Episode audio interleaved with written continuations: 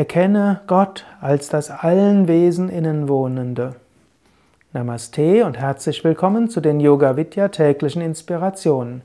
Mein Name ist Sukadev und ich lese aus dem sechsten Kapitel der Bhagavad Gita. 31. Vers.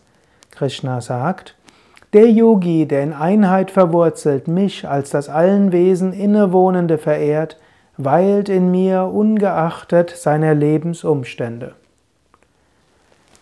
Erkenne Gott als das allen Wesen innenwohnende. Auch Jesus sagt, was du dem Geringsten unter deinen Brüdern getan hast, das hast du mir getan. Gott wohnt im Innern aller Wesen. Der Nächste ist letztlich Gott und Gott ist letztlich der Nächste. Erkenne, dass hinter allen Wesen letztlich Gott ist, und zwar ungeachtet der Lebensumstände. Der eine ist ein fröhlicher Mensch, der andere ein trauriger. Der eine ist mal freundlich zu dir, mal weniger freundlich. Vielleicht ist auch jemand ganz konsistent unfreundlich zu dir. Und manche sind vielleicht meistens freundlich zu dir. Nichtsdestotrotz, hinter allem ist letztlich Gott.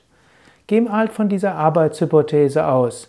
Probiere dir bewusst zu machen, hinter allem könnte Gott stehen. Und dann überlege, wenn Gott hinter allem steht und letztlich Theater mit dir spielt, wie kannst du dich verhalten? Es gibt, führt zu einer gewissen Leichtigkeit. Denn natürlich, Gott will dich ja nicht schädigen, der will dir ja nichts Böses. Aber alles ist ein göttliches Spiel, lila. Du spielst seinen Part, Gott spielt in anderen auch seinen Part.